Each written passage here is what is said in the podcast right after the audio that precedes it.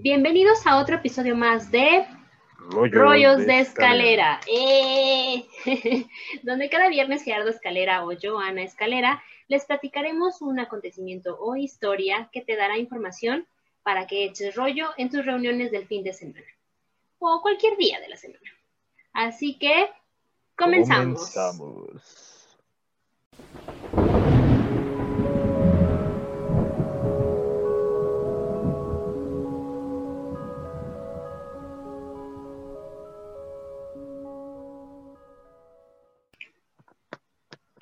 La humanidad era un caos. Los seres humanos desafiaban las leyes de Dios o de los dioses. El castigo más severo y ejemplar era la muerte. Y la mejor manera de hacerlo, un diluvio. Científicamente no puede afirmarse o negarse la existencia del diluvio universal. Abogan en su favor las leyendas recogidas en muy diversos pueblos que describen un hecho similar. La hipótesis más probable es que no se haya producido un diluvio que cubriera la Tierra, sino diferentes diluvios locales que afectaron de distinta manera y en diversas épocas glaciales a muchísimos pueblos de todo el planeta. Este episodio, para concluir nuestra segunda temporada de Rompe Historias, hablaremos del... Chiapas, ah no. Tabasco. No es Chiapas, es ah, Tabasco. no, no vamos a hablar de Tabasco, vamos a hablar del diluvio universal. Ah, ok. Ajá, entonces voy a empezar a contarles que existen más de 270 ejemplos de diluvios. Okay. O sea, no solo uno, sino 270. Pertenecientes a 60 tradiciones, perdón, a 60, sí dije 60 tradiciones, ¿verdad? Sí, sí 60. Y procedentes de países y culturas diferentes.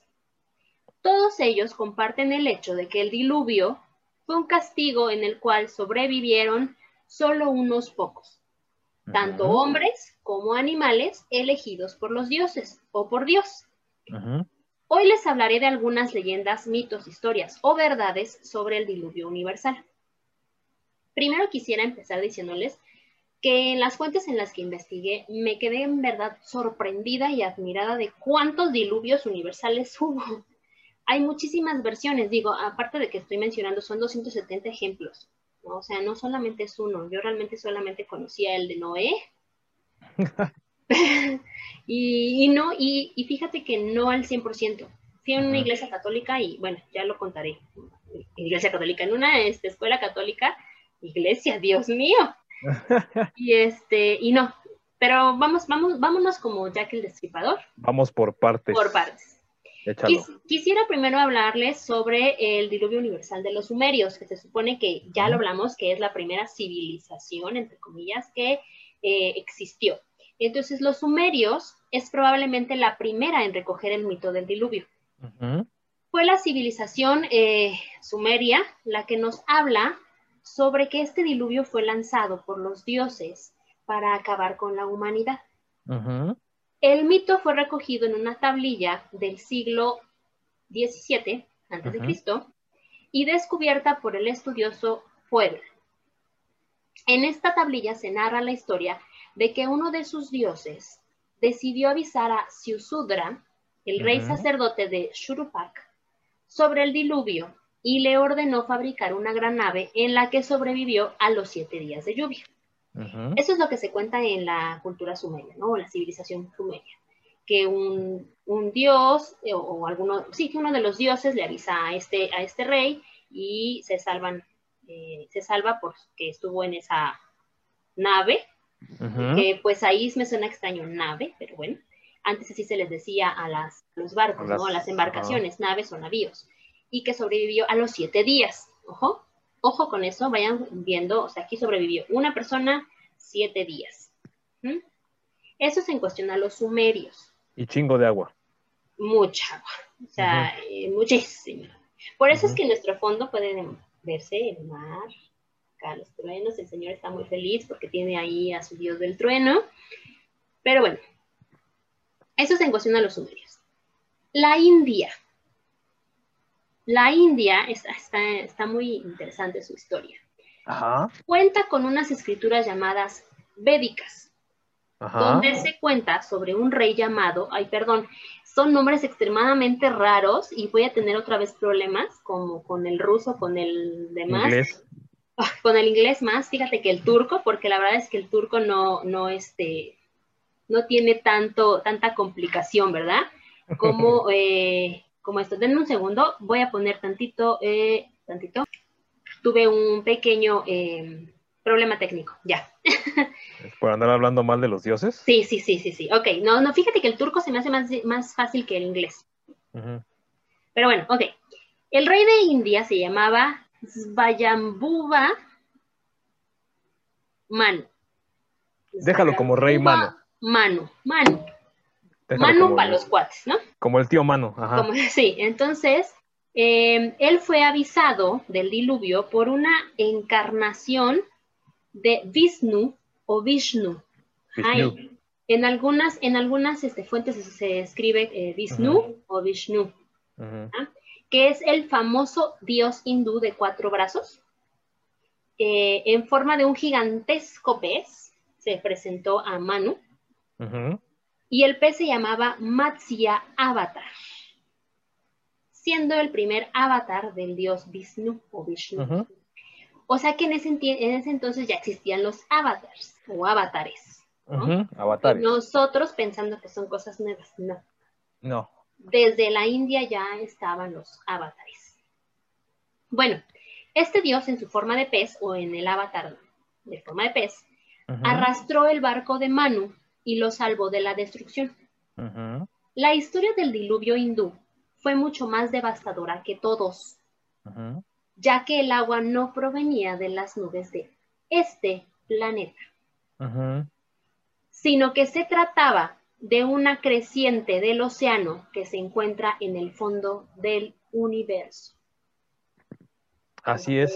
No era de este planeta. Esta civilización ya creía en una vida extraterrestre una razón más para preguntarnos cosas, ¿no lo crees? Ya, ya, y ahí te, comiste una parte de la historia de, del rey Mano.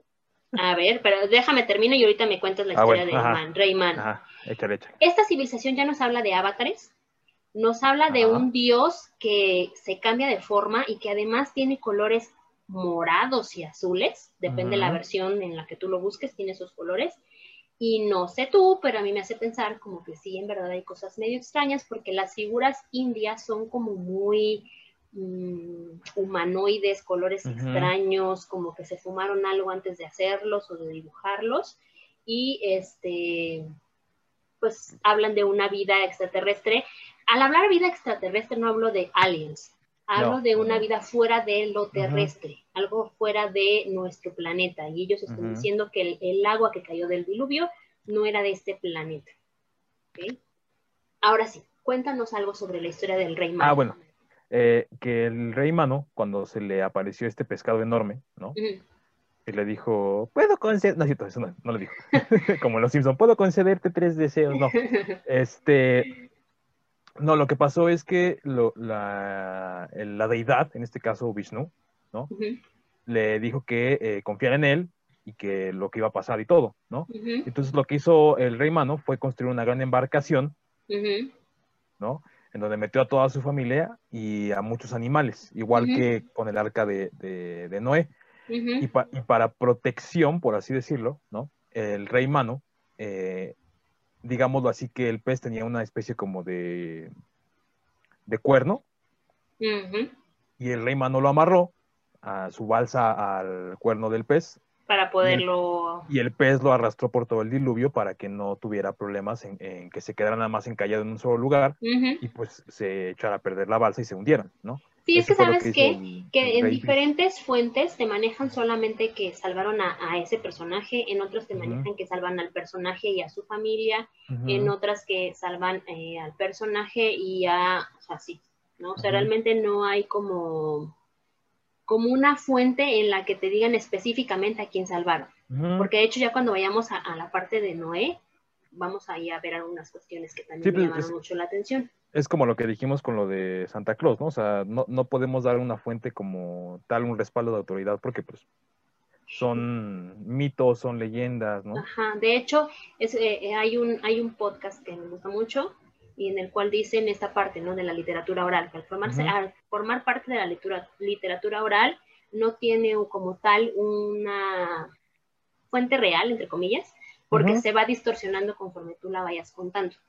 A lo mejor ahorita yo esto que estoy contando, alguien de nuestros rolleros va y se lo cuenta a su mamá y automáticamente se deforma algo de la historia. No quiere decir que no esté bien contada, sino que se deforma algo. Y eso es parte de la literatura, oral, ¿no? Entonces, bueno, en realidad eso fue lo que pasó en la India con este eh, rey Manu y con Vishnu o Vishnu, que te digo, a mí me llamó mucho la atención este dios que es morado, azul, cuatro brazos, tiene, eh, hay una parte, en algunas imágenes le ponen hasta como con tentáculos y pulpos y eh, cosas muy extrañas. La verdad es que los indios son como indios de India, hindús, bueno, los hindús. Sí, los hindús son como muy, no sé. Tienen colores muy mamalácticos, pero bueno, dale. Ok, bueno, la siguiente, Babilonia. Esto me impresionó bastante porque esta narración es la más parecida a la del diluvio bíblico, que es conocida por todos. Es la encontrada en las ruinas del Nínive, en la zona de Mesopotamia. Este relato babilónico pertenece al poema de Gilgamesh, que narra cómo este, o sea, Gilgamesh, le pregunta a Utnapishtim cómo es que se volvió inmortal. Utnapishtim era un dios y Gilgamesh tenía tanto miedo a la muerte que deseaba volverse inmortal. Por lo tanto, habla con este dios. Y es entonces que Utnapishtim le cuenta que hacía mucho tiempo, o sea, le cuenta una historia, ¿no? Dice, así se sientan y le dice, mira, hace mucho tiempo los dioses le habían, eh, me habían dicho, o sea, a Utnapishtim, que iban a inundar el mundo y que debía construir una nave y embarcar en ella todas las semillas de la vida. Cuando la lluvia cesó, entonces cuenta Utnapishtim que se abrió una escotilla y solo vio agua. Todos los humanos habían perecido. Y entonces lo voy a citar. Me arrodillé y lloré. Las lágrimas se deslizaron por mis mejillas. tras enviar, o sea, tras ver todo esto, él envía una paloma y una golondrina, pero regresaron al no encontrar en dónde posarse. Entonces dejó salir a todos del barco porque también mandó a un cuervo, y creo que es el cuervo el que le avisa que sí ya hay que ya pueden bajar. Entonces deja salir a todos del barco y hace una ofrenda a los dioses. Al llegar en Lil, que es el señor de los cielos y la tierra, para Babilonia, los otros dioses le reclamaron haber causado el diluvio y antes de partir tras reflexionar, reflexionar, perdón, volvió a Utnapishtim y a su esposa en inmortales. O sea, el dios que creó el diluvio, que era Enlil, que era el señor de los cielos y la tierra, eh, pues dijo, ching, creo que sí me pasé un poco de lanza, bueno, está bien, ah, ya, ya, tú, tú y tu esposa son inmortales, ¿no? Eso fue lo que pasó con eh. Y de Entonces, hecho, ajá. Hay una, hay una, situación muy cagada, ¿no? Porque yo estaba hace mucho tiempo leyendo sobre Mesopotamia y vi que este dios Enlil, ¿no? Es el que decidió pues, destruir a la humanidad, ¿no? Pero más que otra cosa, su excusa era como muy estúpida, era como que porque le resultaban molestos y ruidosos, ¿no?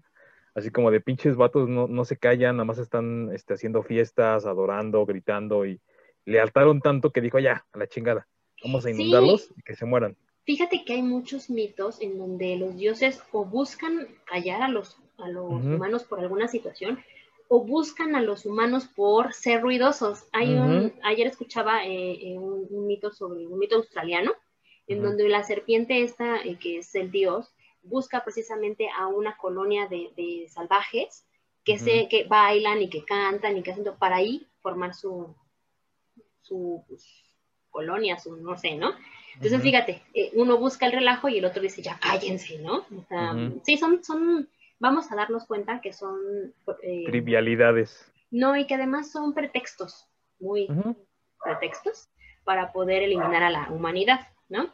Pero bueno, el propósito de Utna Utnapishtim con esta historia era hacerle entender a Gilgamesh que él se volvió inmortal por un evento único, algo que ocurrió hacía mucho tiempo y que nada parecido le iba a pasar a él. O sea, perdóname, este Gilgamesh, pero pues solamente que pase algo realmente extraordinario. Ajá, podrás convertirte en inmortal. Pero fíjate que este relato fue encontrado, bueno, fue descubierto un día de noviembre, no dicen exactamente la fecha, de 1872 en el Museo Británico por George Smith.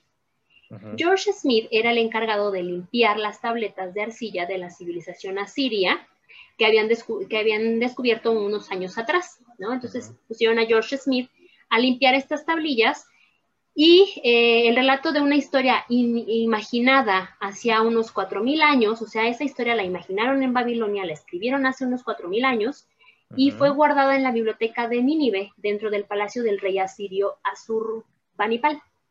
Ahí estaba guardada, pero nadie la había descubierto. Cuando la descubren y la llevan al museo, la empieza a limpiar George Smith y cuando la descubre George Smith, algo bien chistoso pasó, porque este la descubre, entiende lo que dice la tablilla y sale corriendo del museo y se empieza a desnudar.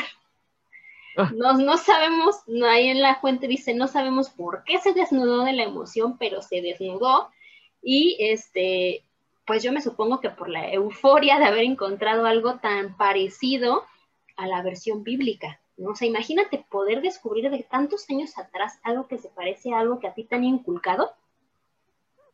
Bueno, ¿no? Y, aparte también hay, que decir que el sumerio es muy complicado de, traducir. De hecho, eh, casi la gran mayoría de lo que se sabe de los sumerios o de lo que se, ha eh, traducido de los sumerios o de la cultura sumeria es, es pues apenas por encimita, ¿no? O sea, realmente es un, es un idioma que sí se ha encontrado mucho, pero se queda mucho en la interpretación. O sea, mucho de lo que ustedes puedan leer de, Mesopotamia o de los, este, mm, ¿cómo se llaman? ¿Babilonios? no, eh, lo que dije, sumerios. Sumerios. perdón, este, es que ya tengo hambre. Eh, evidentemente, tiene mucho que ver con la interpretación de la persona que está haciendo la traducción. No está al 100% porque luego dicen carruajes de fuego. A ver, espérame en esa época todavía no había carruajes, o sea, es una interpretación del autor, ¿no? Es muy, complicado que se pueda traducir tal cual como es. Aparte estaba escuchando también ayer en uno de los mitos eh, aztecas, em, que, muchos de los mitos son traducidos por personas ajenas a la cultura, ¿no? Por ejemplo, los mitos aztecas fueron, fueron este, obviamente, eh, pues redactados por españoles o por italianos o por franceses y meten palabras pues obviamente que no conocían en ese entonces. Hay una traducción de un dios que dice Dios león o algo de león. Aquí en, México no había leones en el, en el, momento de los mayas ni de los aztecas. Entonces, esa es una narración o una descripción que hicieron los españoles o franceses o quien se haya llevado los códices y lo describieron conforme lo que ellos entendieron, ¿no? Entonces, a veces no es tan precisa y tan exacta. Pero en este caso me imagino y puedo tener como cierta eh, idea de lo que sintió George Smith al descubrir esta historia que era tan similar a la bíblica y que era muchísimo más atrás de esta, de la bíblica, o sea, fueron años atrás de la, de, la que nosotros conocemos, ¿no? Y creo que yo también hubiera hecho lo mismo, ¿no? Bueno, a lo mejor no encuerarme, pero, no sé, me hubiera tirado al piso así como cuando Homero canta y se da vueltecitas así en el piso, a lo mejor eso hubiera hecho, pero no desnudarme, pero bueno, este señor se desnudó, ¿no? la emoción le ganó. Ok, eso es en cuestión a Babilonia. Griegos. Los griegos, como siempre les digo a mis alumnas, están metidos hasta en la sopa, ¿no? Y em, pues hasta en el yogur, ¿no? Que hay yogur griego. Pero bueno, si estoy hablando eh, de, de ellos y de su mitología, es porque también hubo un diluvio para ellos se habla que los dioses crearon cinco estirpes humanas, o sea, aquí no fue una, sino fueron cinco, pero la última fue la peor y la más mala de todas. Entonces Zeus, cansado de la maldad de estos seres humanos, decide crear un terrible y final diluvio que acabara con ellos. Pero Prometeo, que era como el más querido en ese entonces por, estos, por esta estirpe de humanos, le cuenta a su hijo Deucalión y a su esposa Pirra de las intenciones de Zeus, y les dice que construyan una gran nave o embarcación en la cual pusieran todo lo necesario para resguardarse. El mito menciona que el diluvio fue ocasionado por el viento austro del sur, que es el viento que anuncia el fin del verano y trae las tormentas. Eh, al terminar, eh, bueno, recordemos que había como ciertos, eh, creo que hay cuatro, cuatro vientos en la, cultura griega y sí es en la griega, ¿no? Y entonces ahí el, que causa esta, este diluvio es el de austro del sur. Al terminar el diluvio, que duró nueve días y nueve noches, aquí sí ya mencionan otra vez los días, y aquí dice nueve días y nueve noches. Nueve noches. Y una vez que ya se secó la tierra y las aguas retrocedieron al mar, el arca de Deucalión se posó sobre el monte Parnaso, en donde estaba en ese entonces el oráculo de la diosa Temis. Después se convierte en Delfos, que por cierto anunció vean el podcast de eh, Oráculo, de, Delfos, para que sepan de qué estoy hablando. Ajá, por qué se convierte de Temis a Delfos y quién es Delfos y bla, bla, bla. Pero bueno, se posa en el Monte Parnaso, ahí en Calla, digamos, el, la embarcación de Deucalión, y eh, se posaron ahí, entran al templo para que el oráculo les diga, pues ahora qué vamos a hacer para poblar la tierra, ¿no? Y la diosa les dice, y voy a citar, vuélvanse hacia atrás y arrojen los huesos de su madre. Por encima de sus hombros. Ajá, y obviamente ellos dicen, los huesos de mi madre. Ah, claro, se referían a las rocas de la diosa Gea, que era la diosa de la tierra.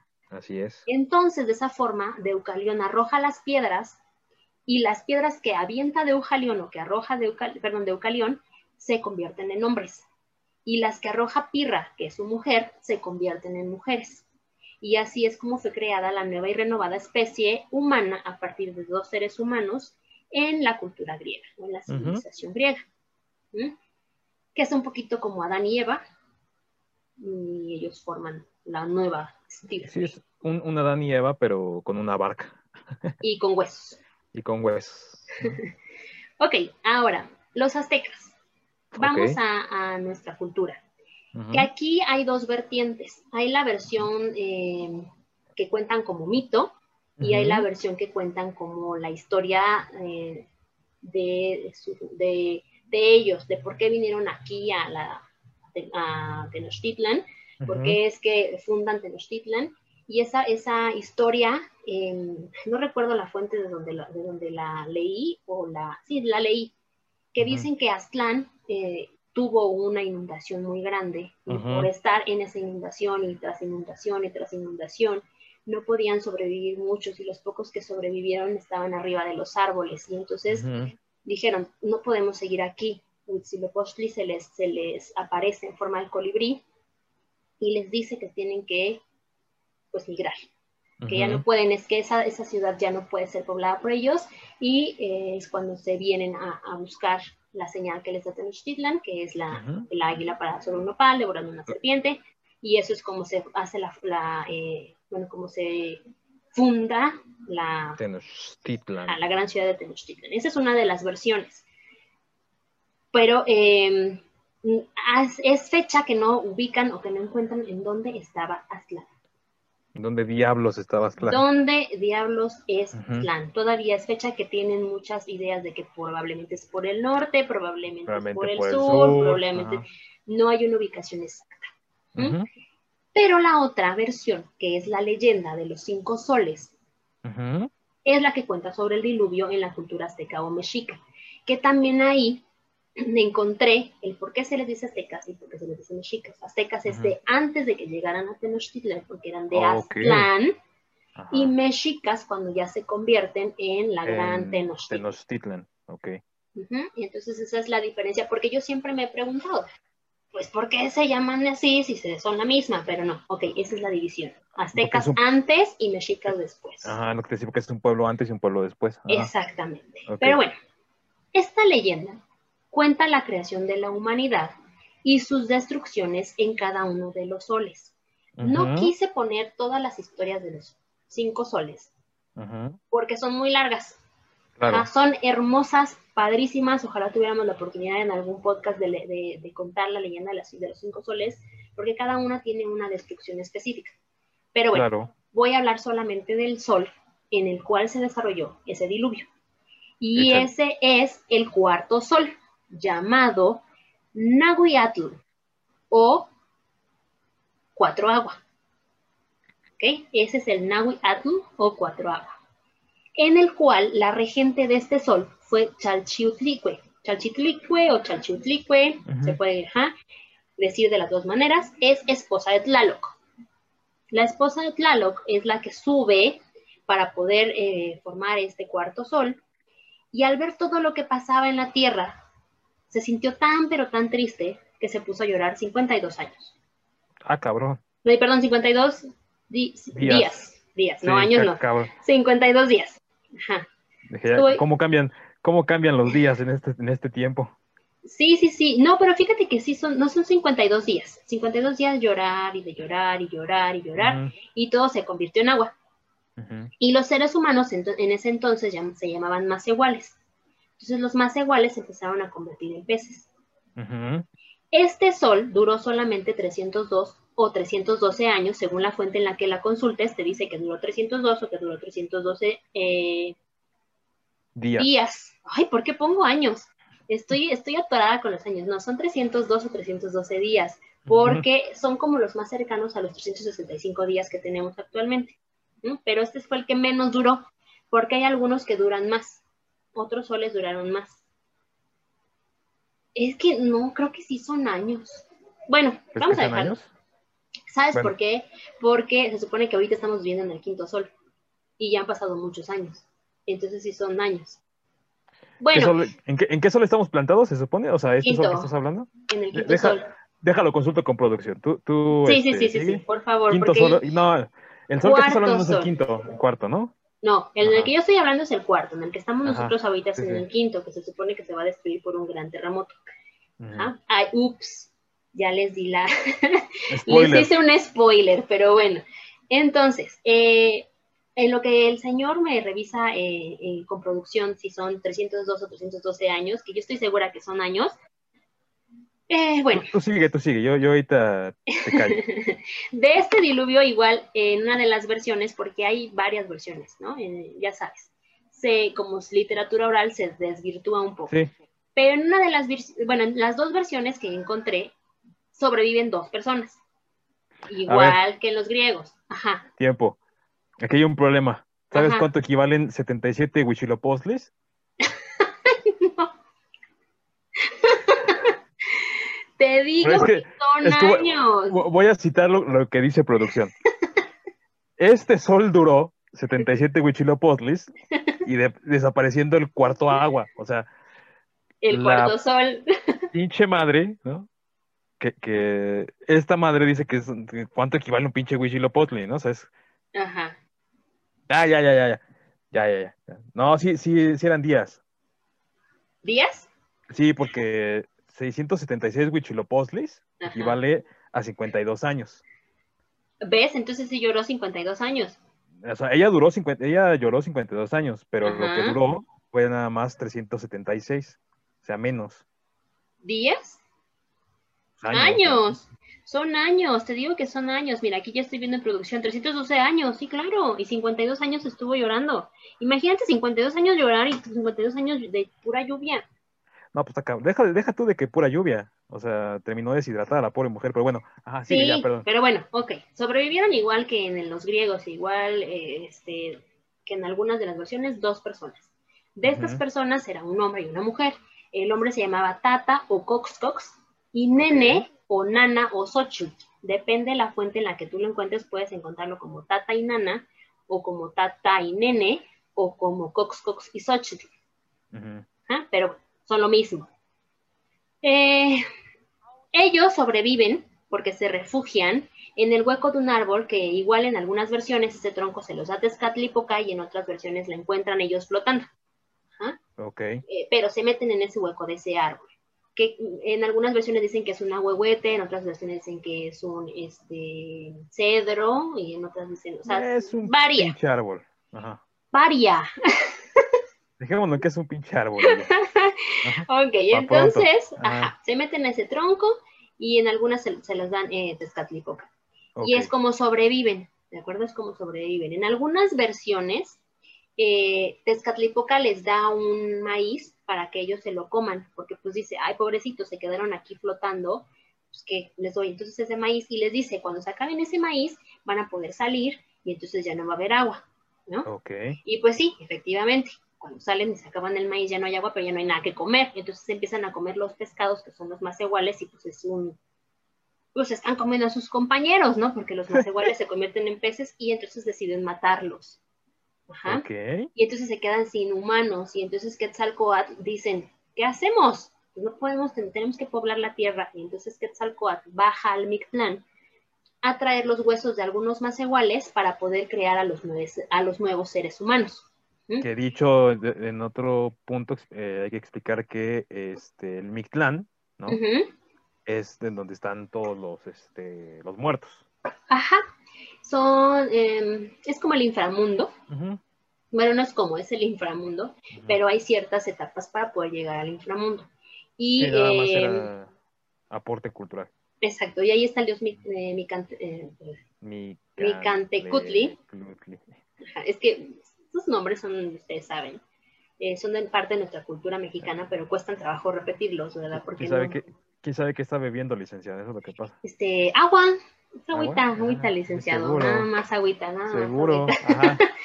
este, pero bueno, esa es otra historia, la historia en la que Quetzalcóatl baja al Mictlán es una historia muy bonita también, en la cual eh, sufre muchas cosas y los huesos se destruyen y bla, bla, bla, pero bueno, esa es la versión azteca del cuarto sol, en el cual es destruido por agua.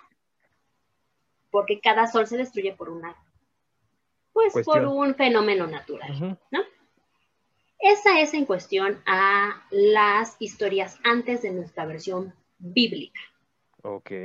Quiero ahora entrar a la versión más conocida y más famosa, la de la Biblia. Con Noé. Con Noé. Okay. En donde este diluvio universal arrasó con toda forma de vida en la tierra con una tormenta que duró 40 días y 40 noches. Así nada de 7, nada de 9, nada de nada, 40 días y 40 noches. Hasta que Dios sopló y la tierra fue visible de nuevo. Y tanta, no, no es cierto. Podemos encontrar Podemos encontrar esta historia en el libro de Génesis, capítulo 6, a partir del versículo 6. Y no. ¿Agarraste la Biblia? No es que yo sea experta en la Biblia, no. Ah. Aunque fui, como ya lo había mencionado al principio del podcast, en una escuela católica, eh, bueno, fuimos a una escuela católica y a lo mejor nos contaron mil veces la historia y nos explicaron cómo hacer estas cuestiones de la lectura de la Biblia. Es increíble que jamás en mi vida había agarrado la Biblia para leerla. No manches. No, no, la verdad es que no, solamente me quedaba con lo que me daban en mis clases de moral. y ya, ¿no? No era así como una historia que yo dijera, ay, voy a leerla, ¿no? No. No, pero pues como por cultura general. Pues sí, pero no, no la leí hasta ahora y de hecho hasta Digo, que... ¿eh? no, no entraría en tu libro favorito como el pendejo de nuestro expresidente, ¿verdad? Pero... Pero mira, eh, tuve que hasta preguntarle a mi mamá, a ver, ¿cómo se dice esto? O sea, estos son los versículos, estos son los capítulos iguales porque no le sé. Pero bueno, entonces. no manches, tuve que tuve que este, ir por nuestra Biblia este, familiar y entonces ver que desde el, desde el capítulo 6, en el versículo 6, viene la historia de, eh, de esta situación del diluvio. Pero bueno, ya no te... ¿Qué dijiste? Este directorio, ¿cómo se lee? Exactamente. Y además dije, bueno, al menos no me quemé, ni salieron así humo ni nada, y mis manos están bien, véanlas, todo bien. Pero bueno, en este libro se habla sobre el arrepentimiento de Dios por la creación del hombre. O sea, ahí Dios se arrepiente por haber creado al hombre. Y dice en el versículo 7 que Dios, em, bueno, Dios, voy a citar lo que dice la Biblia, y dice, raeré, que raeré lo busqué y es quitaré o extirparé, de sobre la faz de la tierra a los hombres que he creado, desde el hombre hasta la bestia y hasta el reptil y las aves del cielo, pues me arrepiento de haberlos hecho. Órales con Dios. Jamás pensé que hablara muy a la Zeus. Y sí que estaba enojado. Algo muy malo de haber hecho, porque pues que hablar así de que, los voy a extirpar de aquí. acuérdate que la, primera parte, el, primer, el antiguo primer testamento, el antiguo testamento, este, parece que lo escribió este Quentin Tarantino. Sí. O sea, chingo de violencia, chingo de muertes, chingo de venganzas, sangre, ¿no? O sea, eh, realmente Dios andaba en modo este hardcore Sí, mucho. Se ¿eh? escuchaba Raining Blood de fondo, de Slayer. Y, pero fíjate, aquí, aquí esta parte, sea, algo muy malo debieron haber hecho en, la, tierra para que Dios hubiera dicho, me vale, los quiero a todos muertos. Bueno, es que eh, ahí entramos en la parte, eh, bueno, quien haya visto las películas del Arca de Noé, ahí se ve un poquito reflejada esta parte, ¿no? En la, en la que por pues, los seres humanos se la pasaban en, en pedas, en orgías, ¿no? Y también está la parte de Sodoma y Gomorra, ¿no? Pero Sodoma y, Gomorra fue después de lo de Noé, no, Ajá, no, sí, pero me refiero, o sea, ahí está esa parte, ¿no? En la que empiezan a, desvirtuar esta, esta adoración a Dios o esta adoración a, a, una deidad, ¿no? Y propiamente dicho, pues bueno, obviamente Dios se enoja, ¿no? En ese sentido es como que eh, mm, la agarra contra ellos, pero ahí hay otra cosa, no sé si la vas a mencionar, me espero, y ya ahorita ya lo, comento. Bueno. O sea, tú, tú, me las entras, yo la remato. Ok. Y bueno, decía, eh, se suena muy como Zeus, le quiere matar a todo el mundo, pero solo Noé le caía bien, ¿no? Porque pues Noé, como dice en la Biblia, eh, halló gracia a los ojos de Dios. Y entonces le fue encargado que hiciera un arca con ciertas medidas específicas en codos. ¿What? ¿Codos? O sea, la medida, o sea, del brazo al codo. Ajá, sí, ahorita como tú con los de Statlipoca o Huitzilopochtli o, no sé qué. Bueno, los codos equivalen aproximadamente a 27.40 centímetros. Eso es lo que cada codo eh, pues equivalía. El codo estándar a unos 50 centímetros, para que vean que sí investigue. Entonces, según las medidas bíblicas, son de 300 codos de largo, que serían 8.235 metros de largo, 50 codos de ancho, que serían 1.372 metros de ancho, y 30 codos de alto, que serían como 23 metros de alto estamos hablando de una super mega arca gigante, ¿no? Bueno, además de estas especificaciones tan de esa época en codos, le pidió que subiera a dos ejemplares de cada especie, es decir, hembra y macho, de todo lo que vivía, aves, bestias, reptiles, etcétera, ¿no? Junto con él subirían su esposa, sus hijos y las mujeres de sus hijos. entonces, eh, pues eso es lo que le pide a Noé, y lo sorprendente es lo longevo que, bueno, de lo longevas que eran las personas en esos tiempos, porque Noé cuando empieza a hacer esta arca y empieza a avisarle a todo el mundo que va a venir el diluvio, bla, bla, eh, tenía 600 años cuando terminó la arca. Y vivió el diluvio con su familia. Entonces, según lo narrado en la Biblia, el arca encalló sobre el monte de Ararat, en Turquía. Eso es lo que menciona la Biblia, porque sí, de hecho, sí lo menciona en el monte Ararat. De hecho, dice Ararat, y pues es, el nombre es Ararat, ¿no? Y está en Turquía. Eh, hay ciertas pistas de que sí se encontró ya algo en el monte de Ararat, que aparentemente es la, eh, el arca de Noé, pero bueno, no me metí a buscar mucho más información porque es, mucho, ¿no?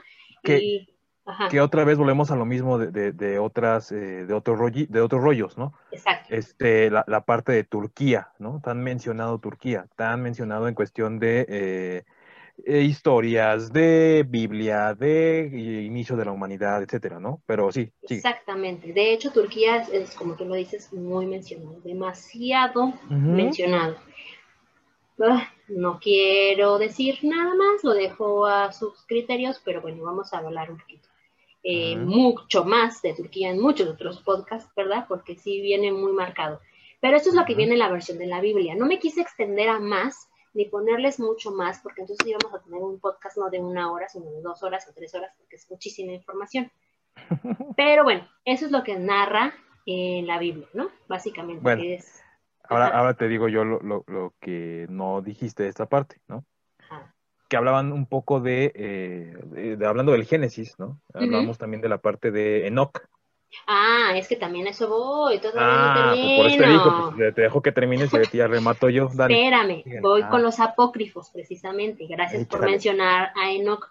Porque las tradiciones apócrifas, en cambio, se vinculan fuertemente con el estrato mitológico, indicando que el diluvio tiene mucho de castigo hacia los gigantes de la antigüedad. Sí, escucharon bien, gigantes. Un pueblo que afectó en exceso al desarrollo de la humanidad y que Dios decidió extinguir. Así es. En cuestión a los gigantes, no lo dudo, ya me queda más claro que sí existieron los gigantes porque en el mismo libro de Génesis 6, versículo 4, se menciona, y sí, y voy a hacer eh, bien a, y cito. Y cito. Había gigantes en la tierra en aquellos días. Y también después que se llegaron los hijos de Dios a las hijas de los hombres y les engendraron hijos. Eso es lo que pueden ustedes, si agarran una Biblia, a leer en el Génesis 6, versículo 4, tal cual, que había gigantes en la tierra. Entonces... Hay más versículos, yo de aquí los tengo, ahorita te los digo. Ok, ahorita me los dices. Esto también es una versión que aparece en los textos apócrifos de la Torá, como el libro de Enoch o Enoch, también lo encontré como Enoch, donde se explica, perdón, que los vigilantes, unos ángeles que custodiaban a los hombres, se enamoran de las mujeres, de las mujeres humanas, y encarnan para estar con ellas, y les enseñan los secretos del cielo y la magia, y engendran gigantes, los Nepilim. Así que el diluvio no era tanto para acabar con la humanidad en general, sino con los corrompidos por estos vigilantes y con estos ángeles que al desencarnar para salvarse no pueden acceder al cielo. O sea, ya una vez que les cae el diluvio no pueden desencarnar, se quedan en el cuerpo de seres humanos y pues papá, y se quedaron eh, condenados a vagar por la tierra, que es algo muy parecido a la leyenda de los cinco soles. Y ahí también entra la parte de algo que también ya vimos en un rollo, ¿no? que es lo de eh, Ay, se me fue el nombre de las cuevas, este, um, Derincuyo y Cayamacli. Derincuyo y Cayamacli, ¿no? Que decían que se protegían de lo que había arriba. Que en este caso, la única forma de entrar pues, era por la tierra, ¿no? Bueno, ahí está el punto. Ahora, retomando, retomando un poco lo, del Génesis que tú decías, ¿no? Que, mencionaba a los gigantes. Bueno, en el Deuteronomio, ajá, más propiamente, 2.10, 2.11 y 3.11, ¿no? O sea, capítulo 2, eh, versículo. Ajá, sí, ya, ya aprendiste. Por eso, por eso, lo dije. Ajá. Eh, Moisés, em, eh, no, perdón, eh, los emitas, emitas, que también por ahí hay algo, habitaron en ella antes un pueblo grande y numeroso y alto con los hijos de Anac. Y ustedes se preguntarán quién caramba es Anac. Bueno, ahí va. Por gigantes eran ellos, tenidos también como los hijos de Anac, y los moabitas los llamaban emitas porque únicamente Og, el rey de Basán, había quedado en el resto de los gigantes. Su cama, una cama de hierro, no estaba en Raba de los hijos de Amón, Amón, otra vez. La longitud de ella es de nueve codos, que ya dijimos cuánto medía un codo, ¿no?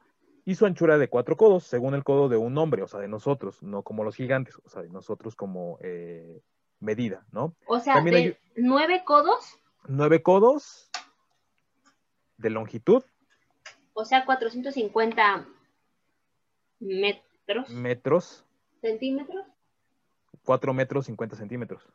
Ajá, 50 centímetros son cada codo estándar. Entonces, este, 9, eh, codos por 50 centímetros son 450. 4 metros. Con 50 centímetros. ¿Y lo otro que dijiste qué? Y de ancho eh, medía... Es que aquí tengo mi calculadora, no crean que soy tan buena. ¿eh? Cuatro codos. Cuatro por cincuenta. Veinte. Dos metros. Dos metros por cuatro metros con cincuenta. Esa era la altura. Luego también nos habla de Goliat. En Eclesiástico, en un libro del Deuterona, Deuterocanónico, perdón. Eh, dice, ¿acaso siendo joven David no mató a un gigante? Y extirpó el oprobio del pueblo cuando lanzó una piedra con la onda y abatió a la arrogancia de Goliat. Luego tenemos uno más que habla de eh, el libro de la sabiduría, ¿no? Que nos decía que eh, también es un libro eh, deuterocanónico de la Biblia, en el que dice, así también al comienzo cuando murieron los orgullosos gigantes, la esperanza del mundo se refugió en una balsa, la arca de Noé, ¿no? que conducida por la mano de Yahvé dejó el mundo de la semilla de una nueva humanidad. Entonces, prácticamente los Nephilim eran eh, esta raza de... Eh, se les conocía en ese tiempo como ángeles que habían caído del cielo, pero que en realidad eran gigantes, ¿no? Era esta raza de, de, seres gigantes que habitaba en la tierra y que también habían caído de la gracia de Dios, ¿no? Y por eso quería destruirlos. De hecho, se piensa o se cree ¿no? que muchos de los pueblos eh, antideluvianos ¿no? Eh, tienen estas naves o estas cámaras, como el caso de, de, de este, el Arca de Noé, eh, hablando de, Mesopotamia, hablando de, la India, todos estos, ¿no? Pues las T's de Gobleki Tepe son muy altas también. Que, que, se habían tratado de, cubrir, ¿no? De este diluvio de la forma en la que pudieron, ¿no? E Las cabezas que, que, que, encontraron a unos metros de, de, Tepe también son cabezas muy grandes. Y, son... también recordando un poquito lo que decíamos de, de cuando empezamos nuestro podcast, ¿no? Con la parte de los opals, ¿no? Que también había huesos de gigantes, ¿no? Entonces, esta parte no se puede eh, negar, ¿no? Porque incluso mucho de lo, de lo que se habla en Mesopotamia o de lo que se hablaba con los, este, Anunnaki, dijimos, no este, Anunnaki ya me estoy yendo con otras cosas, no, este, del pueblo mesopotámico, otra vez. De los sumerios. De los sumerios. eh, también creían muy codos. Eh, creían mucho en la parte de, los gigantes, ¿no? Y que muchos de sus dioses, por así decirlo, estaban referenciados a la parte de los gigantes, ¿no? Exactamente. Entonces sí, eh, esta parte de Enoch, que aparte de Enoch también es un caso muy increíble porque Enoch dicen, ¿no? Que vio venir todo esto mucho antes de, que, de que ocurriera.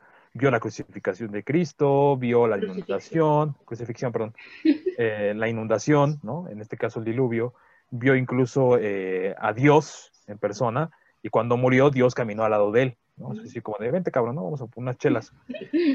Entonces prácticamente así es Enoch, ¿no? Entonces Enoch también es una parte en la que uno eh, habla, hablan mucho de Enoch, pero no se tiene mucha veracidad de Enoch, porque el libro de Enoch está considerado como un este, libro apócrifo, ¿no?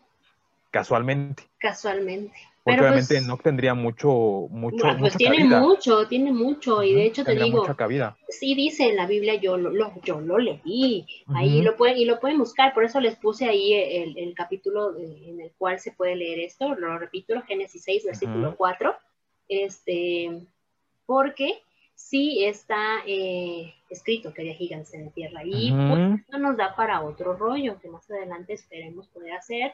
Si a ustedes les interesa, pónganlo ahí, coméntenlo y hacemos un rollo sobre los gigantes porque también se mencionan en las aztecas. Y hablando también de los, ya, nada más para cerrar, hablando también de, los Nephilim, eh, los mencionan en varias este, religiones. Por ejemplo, el judaísmo habla mucho de los Nephilim, ¿no? En la, el Islam eh, también se habla de los gigantes, ¿no? De eso no lo he leído ahí en, Corán. También mencionan a, Noé, de hecho, ¿no? En este gran eh, diluvio. La Iglesia Católica obviamente habla de, de, este, de gigantes. Y ya por último, estaríamos diciendo que también las iglesias evangélicas hablan de gigantes, ¿no? Digo, nos podemos ir con las iglesias de los últimos días de Jesús y los testigos de Jehová y todo esto, pero ya es como que entrar. Bueno, mira, tenemos, tenemos a una conocida de la luz del mundo, no sé qué, le voy a preguntar. Donde violan este niños, pero bueno, en fin. Eh, pero bueno, qué bueno que mencionaste eh, el Sagrado Corán, porque esa es nuestra última referencia y nuestro último punto, no sin ser el menos importante, de hecho es uno de los desde mi punto de vista más importantes porque cuentan toda la historia, toda la historia y este, que viene parte en la Biblia y viene también en el Sagrado Corán. Habla de muchas cosas, pero bueno, vamos a enfocarnos en lo que es el diluvio. Existen en los Uras, que es algo así como los libros de la Biblia, no, no es igual, pero es algo parecido. Y hay uno específicamente para hablar sobre el profeta Noé. En el Corán se le llama Nu.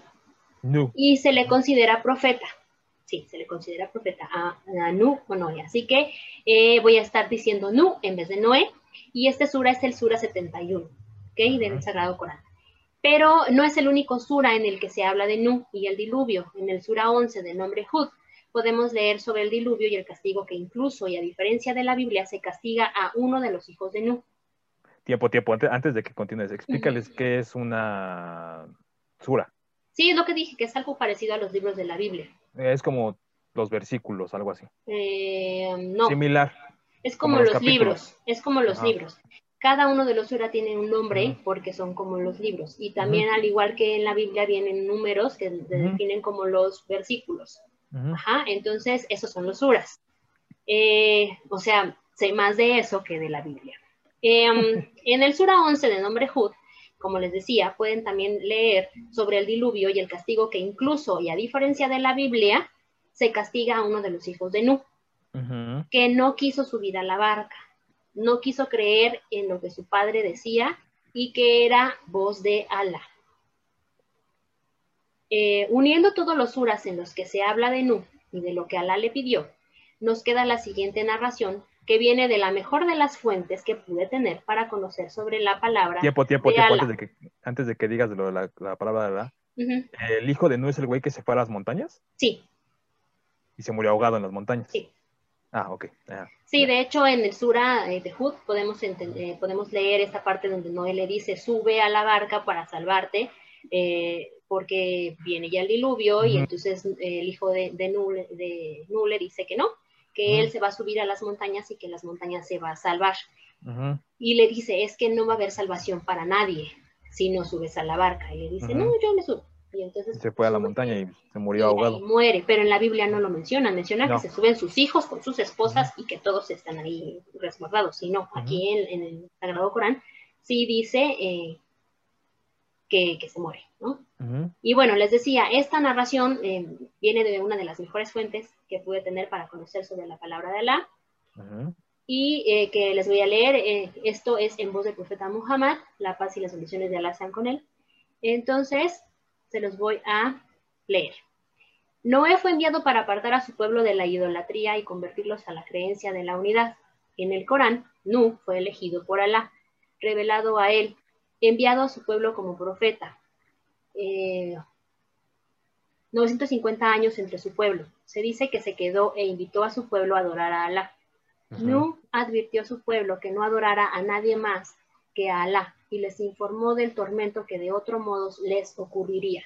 No creía en Noé, llamó a su tribu que se descarrió, muy cruel y furiosa, lo amenazó con piedras y lo acusó de mentir. Pidió a la clase baja obediente que mantuviera a la gente alejada de él o que les imponga el castigo que les dijo que se comportara. Al decir que no tenía ninguna demanda a cambio de sus propias acciones, Noé declaró que no conocía al Jair, que no era un ángel, que solo informó las órdenes de Alá y continuó su llamada. Cuando vio que su pueblo no abandonaba la idolatría después de las largas luchas, rezó a Alá para que castigara a los incrédulos. Alá aceptó la oración de Noé y le pidió que construyera un barco, declarando que la gente incrédula sería destruida por Taufán y que él y los creyentes serían salvados. Mientras se construía el barco, la tribu de Noé se burló de él. Según el rumor, cuando se le pidió que construyera barcos, eh, Noé pregunta dónde encontraría la madera. Se le ordenó plantar árboles y planta árboles llamados robles indios. Después de 40 años corta estos árboles y construye el barco. Cuando se termina la construcción del barco, se embarca a un par de cada especie animal, así como miembros de la familia que no sean los que recibieron la orden de ahogarse y otros creyentes. Mientras no y los, que creen en él salvan, su esposa e hijos se ahogan con los incrédulos. En el Corán también se dice que Nu oró por su hijo, pero esto no fue aceptado. Eh, cuando Tufán terminó, dijo, oh, Noé, oh Nu, desciende del barco con paz y bendiciones eh, de nuestra parte. Los profetas que Alá menciona son descendientes de los descendientes de Adán y aquellos que fueron llevados con Noé, Abraham e Israel. Los hijos de Israel también descendieron de aquellos que fueron llevados en el barco de Nu. Además, como a otros profetas, a Nu se le dijo que fue guiado, que las órdenes que se le dieron también eran válidas para los musulmanes. Todo esto está en el Sagrado Corán.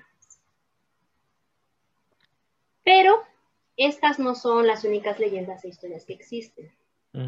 Eh, esto del Sagrado Corán me gustó mucho porque me estuve metiendo a todos los suras, porque eh, mi querido y adorado Mehmet, que lo he mencionado tanto, tanto en estos podcasts, me ha ayudado mucho a entender esta parte del, Islam.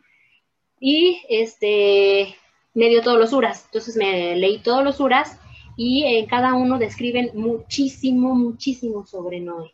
Muchísimo. Mucho más que lo que describan en la Biblia, podría decir yo. Entonces, eh, me gustó mucho la historia que nos cuenta el Sagrado Corán y pues bueno, como les decía, estas únicas leyendas, no son únicas leyendas e historias, pero existen muchas y en otras culturas.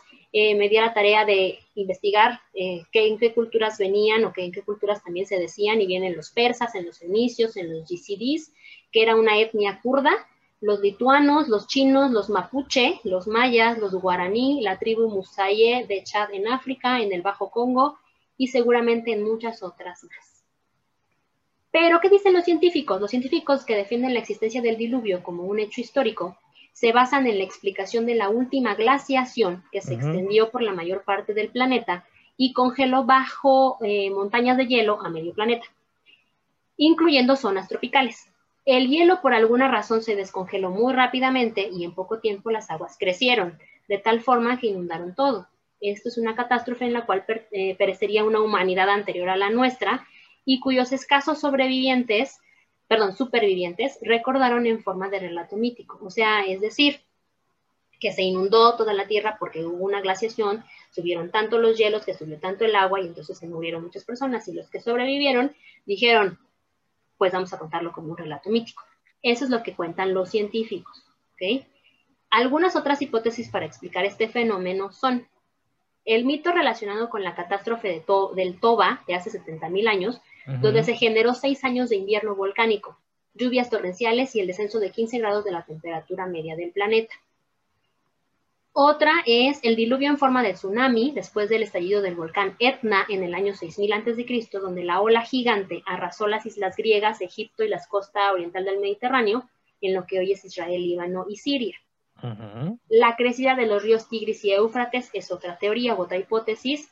La hipótesis de la inundación del Mar Negro, donde se cree que subió tanto que se desparramó su contenido en el Mar de Mármara, que se llenó hasta el estrecho del Bósforo, otra vez Turquía.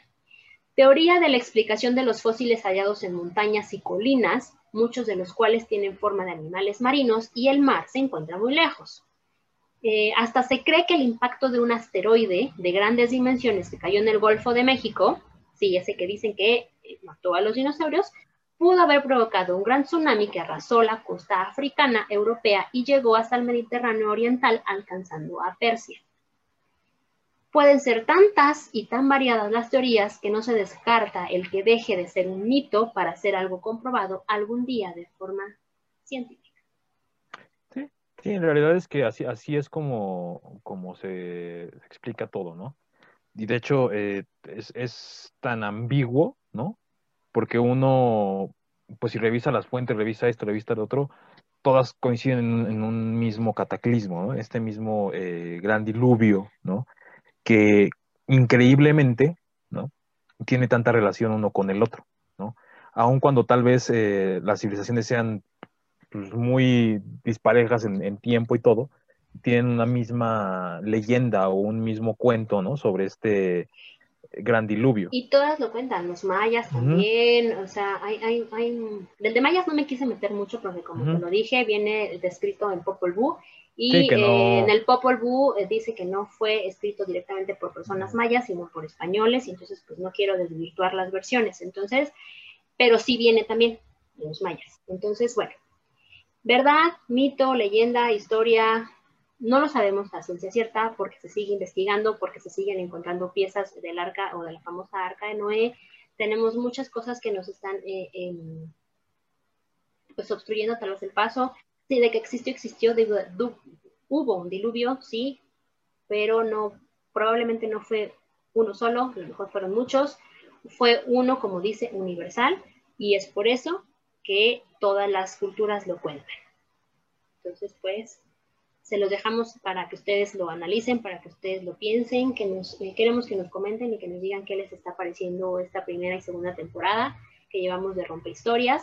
La temporada que viene es un poquito fuera de lo que son las rompehistorias, pero también podemos hablar sobre estas cuestiones de las historias, mitos, leyendas y vida real. Una, un poquito fuera del contexto de la historia, pero un poquito también fuertes. Muy fuertes. De, lo que, de lo que viene, ¿no? Pero pues también nos lo estuvieron pidiendo mucho porque pues obviamente eh, no somos historiadores, somos psicólogos y pues nos están pidiendo también otros temas. Entonces vamos a darle gusto a esas personas que también nos piden eso. Y, pero no se preocupen, seguimos con investigaciones de historias.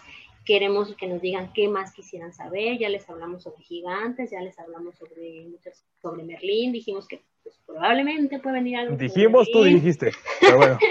Ah. Pero bueno, este, eso es todo por nosotros en este podcast. Ah, dedicado al diluvio universal. Esperamos que no se ofendan porque no es cuestión de ofender con nada de lo que decimos.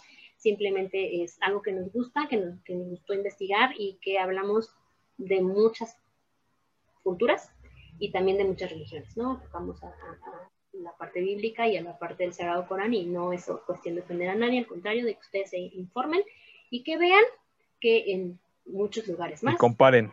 Exacto y voy a investigar lo del Corán de los gigantes. Sí, chécalo. Pero pues bueno, ¿algo más que quieras decir? Nada, pues nada más que nos sigan, ya saben, Facebook, Instagram, eh, YouTube, ¿no? Y eh, pues ahí estén al pendiente de las dinámicas que se están haciendo también dentro de la página y también dentro de los rollos, porque pues entre los rollos también hemos metido ahí algunas dinámicas, algunas situaciones, revísenlas, chequenlas, es también para que ustedes se vuelvan parte de, este, de esta gran familia de rollos de escalera y obviamente que sea también parte ya como un rollero eh, investigador, casi casi como un tipo rollero Sherlock Holmes, que se unan a nosotros también en esta investigación que pues, hacemos, la verdad, bastante tiempo leyendo, investigando, escuchando, em, platicando también con gente que sabe de, esto, ¿no? Como el caso de Mehmet. Mehmet, saludos. Y eh, obviamente también eh, decir que pues sí, hay veces en las que no, no, no estamos a lo mejor, por ejemplo, en los saludos, que yo luego no me acuerdo de a quién hay que saludar porque yo estoy metido en investigaciones, o luego yo hago hincapié en algún comentario que se le va a, a ella, porque pues también lo mismo, estamos muy metidos en las investigaciones y se nos omite alguna parte de la historia, pero... O se nos cuatrapean, pero... Ajá, o lo que podemos decir es que las, lo que viene de febrero en adelante va a estar bueno. Espérenlo. Va a estar bueno. Y aparte va, a haber este. Pues por ahí sorpresillas. Así es. sorpresillas. Muchas sorpresillas de eh, aportes, de historias, de esto, del otro. Y obviamente ahí lo dejamos. Ahí lo dejamos. y nada más. digo, Chok Mehmet. Y este, ya. Los queremos, síganos en nuestras, en nuestras redes sociales, arroba rollos de escalera, y nos estamos viendo para la próxima. Yo ahora sí deja que me caigan los truenos. Bye.